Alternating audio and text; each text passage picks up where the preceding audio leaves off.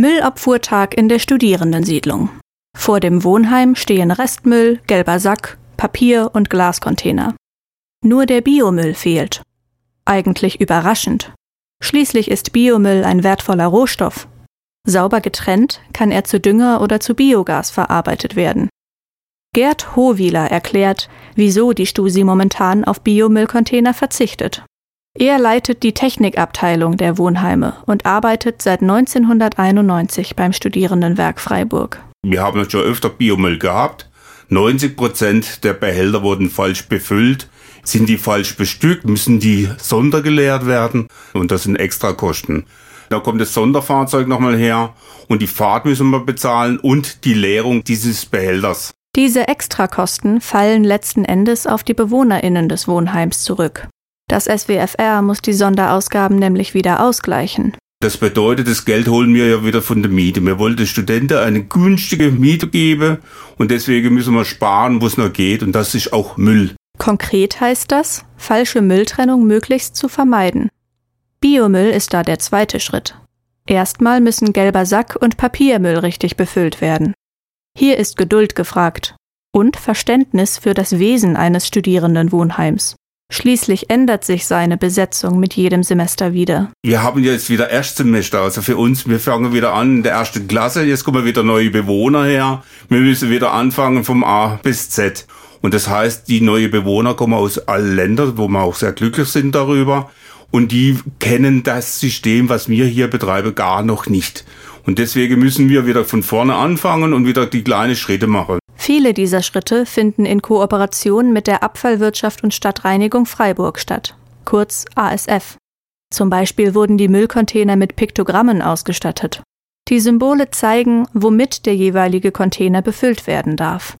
Und auch im direkten Austausch mit den BewohnerInnen wird die Mülltrennung aufgearbeitet. Dann machen wir die Container auf und gucken mal rein. Und dann sage ich immer, schaut mal, der Restmüll ist so und so viel gelber Sack drin oder Papier drin. Und wiederum im gelben Sack ist ab und zu mal was drin, was gar nicht da reingehört, sondern das gehört eigentlich in den Restmüll oder ins Papier. Und so muss man das halt aufarbeiten. Und wie gesagt, der Biomüll ist dann der letzte Schritt, wo wir dann tun. Und wir müssen erstmal schauen, dass man die andere fachgerecht entsorge. Obwohl der Biomüll noch fehlt, ist das Entsorgungsangebot des Studierendenwerks breit. Neben Papier und gelbem Sack können auch viele andere Materialien über das SWFR abgegeben werden. So haben wir auch Glas, sehr viele Glascontainer in der Studentensiedlung. Wir haben Altkleidersammlungen.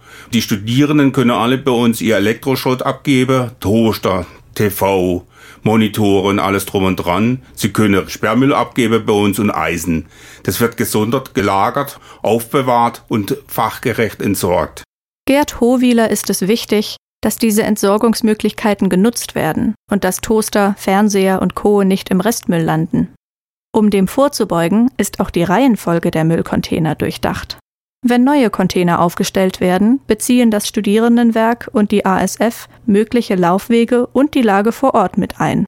Kompliziertere Container, die sauber getrennt befüllt werden müssen, stehen weiter hinten. Container, die ohne viel Nachdenken befüllt werden können, stehen dagegen weiter vorne. Also sprich, vorne haben wir unser Restmüll stehen, wenn, wenn einer nicht weiß, wie, wo war's, kann er Restmüll benutzen. Und die anderen sind hinten dran. Also der, wo richtig entsorgt läuft, auch ein paar Schritte mehr, was ich immer sage, als der, wo nicht will. So soll durch den Containerstandort eine möglichst saubere Mülltrennung unterstützt werden. Dieses Prinzip würde Gerd Hohwieler auch anwenden, wenn eines Tages wieder Biomüllcontainer aufgestellt werden. In Zukunft möchte er die Biomülltrennung in der Stusi nämlich wieder ausprobieren. Wie gesagt, das ist nicht aus den Augen, nicht aus dem Sinn. Wir werden Biomüll aufstellen, halt nur an bestimmten Stellen. Aber wir werden diesen Versuch nochmal machen, immer wieder, bis es funktioniert. In der Stusi könnte es schon 2024 soweit sein. In kleineren Wohnheimen des SWFR wurde die Biomülltrennung schon erfolgreich getestet. Damit wäre ein weiterer Beitrag zu sauberer Mülltrennung geleistet und solange die Container richtig befüllt werden, können auch Extrakosten vermieden und weiter bezahlbare Mieten angeboten werden